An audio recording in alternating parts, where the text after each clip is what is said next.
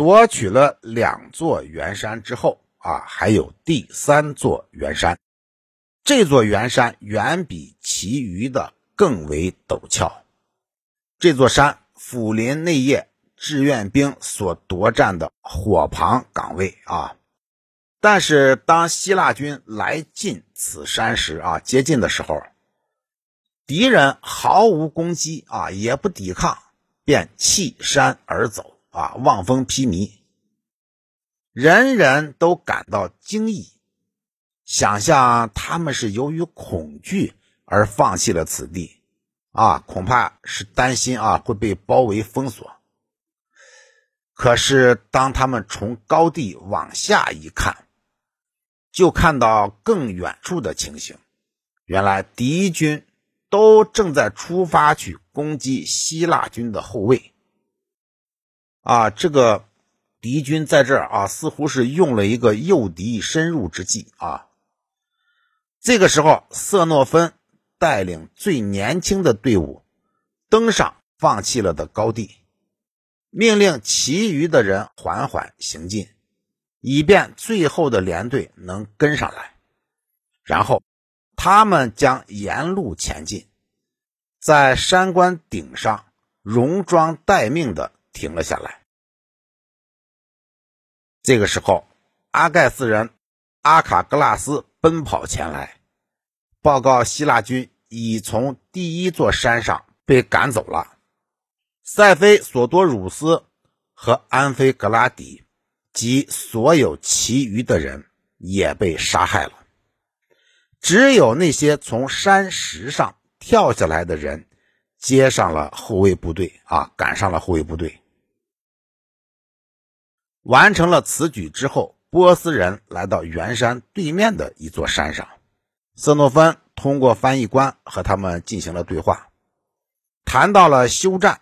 并请他们交还希腊军被杀人员的尸体。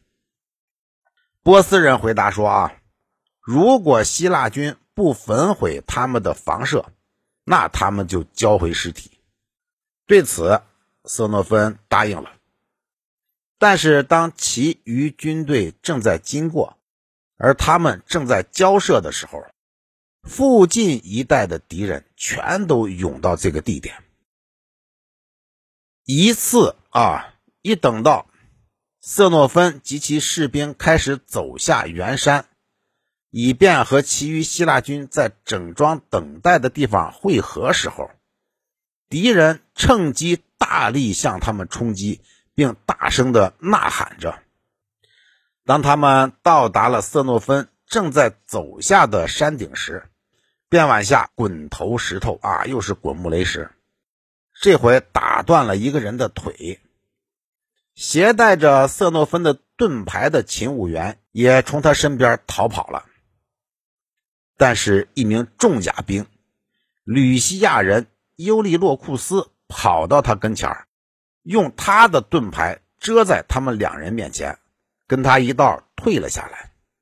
其余的人也得以退到主力阵脚处，回到主力阵营。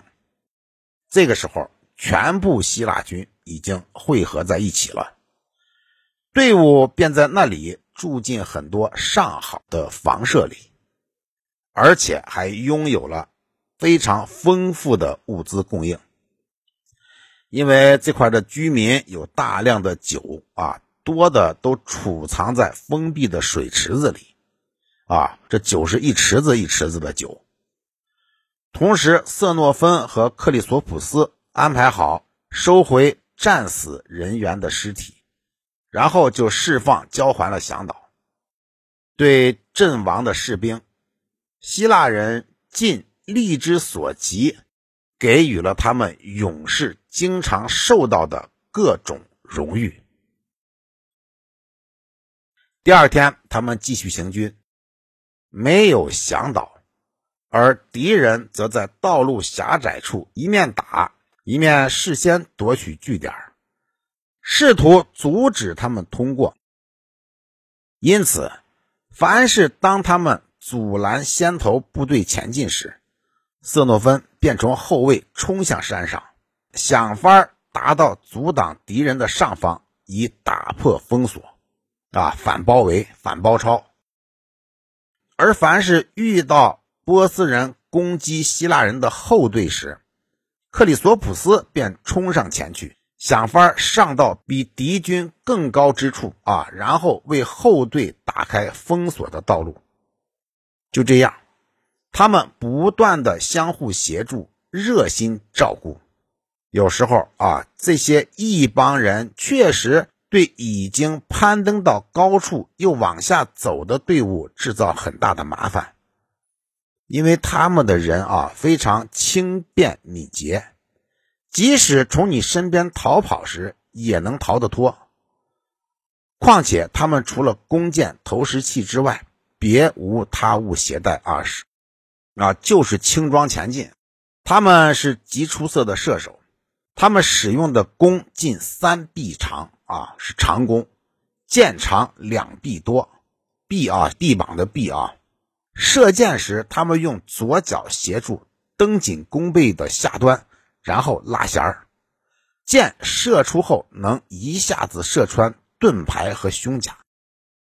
每当希腊军得到这些箭，便缠上皮条用来做头枪啊。在这些地方啊，希腊军中的克里特人极起作用啊，起了非常大的作用。他们由一名叫斯特拉托克里斯的克里特人指挥。